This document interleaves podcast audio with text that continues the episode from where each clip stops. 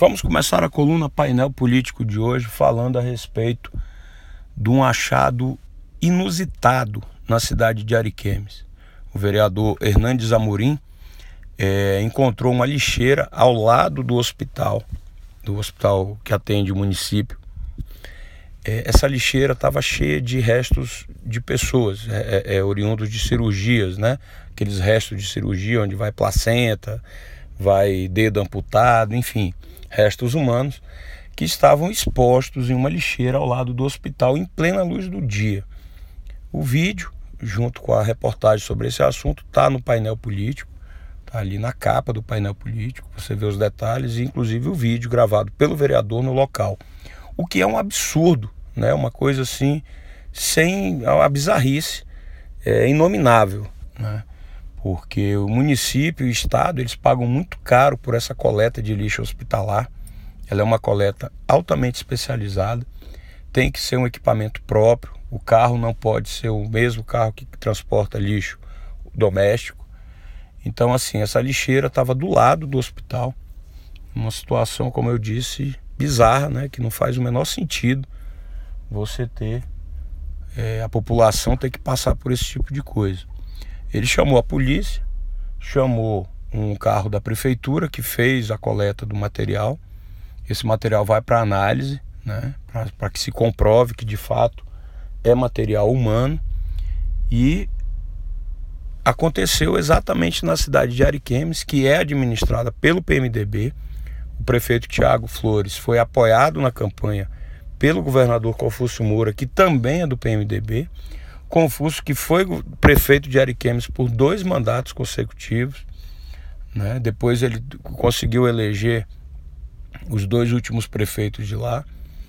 E, e a cidade está nessa situação. Esse hospital ele funciona do lado do hospital regional, que estava orçado em 35 milhões de reais e as obras estão abandonadas. No painel político você encontra também reportagem sobre esse assunto, o que é um outro, um elefante branco né, que tem em Ariquemes uma verdadeira aberração isso, né, o descaso com o dinheiro público, é, é recurso do Ministério da Saúde, é lamentável que isso aconteça.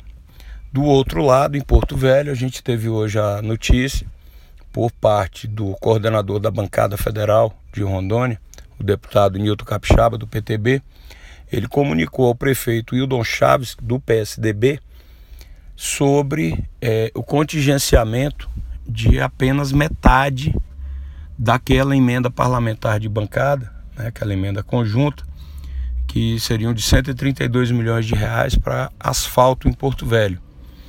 Apenas a metade desse recurso foi liberado pelo governo, né, e segundo o Nilton Capixaba, a bancada vai se unir junto com o prefeito, enfim, vão tentar correr atrás para conseguir a liberação do restante desse recurso, o que é pouco provável, dada a condição que o governo federal diz que está com os cofres vazios, né?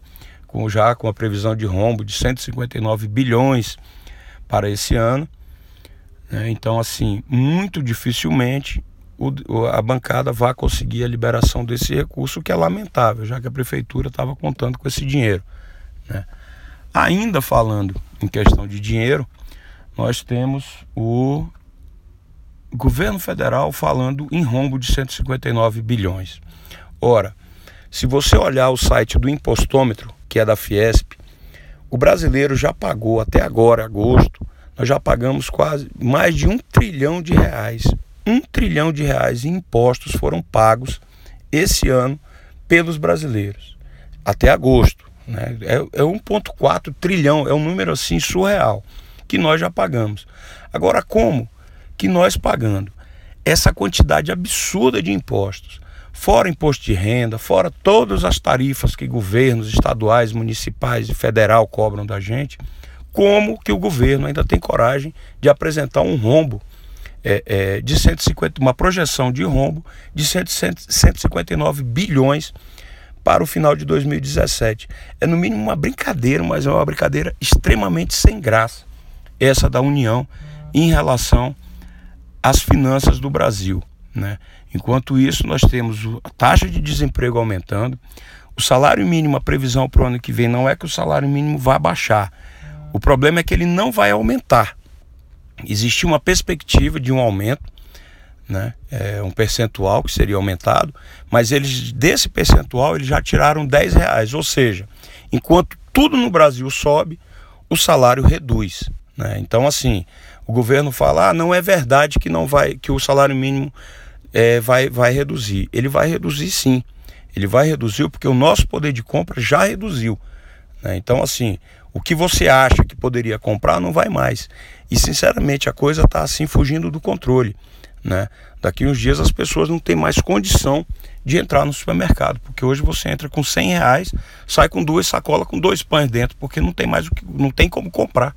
Né? O Brasil está indo para um, um, caminho que é, é, essa equipe econômica enlouqueceu de vez. Né? É um absurdo que isso aconteça. É, a gente lamenta muito. Eu acho que está na hora do brasileiro sim renovar, né? que venha 2018, que venham novos políticos, porque esses que estão aí é melhor abandonar. Né?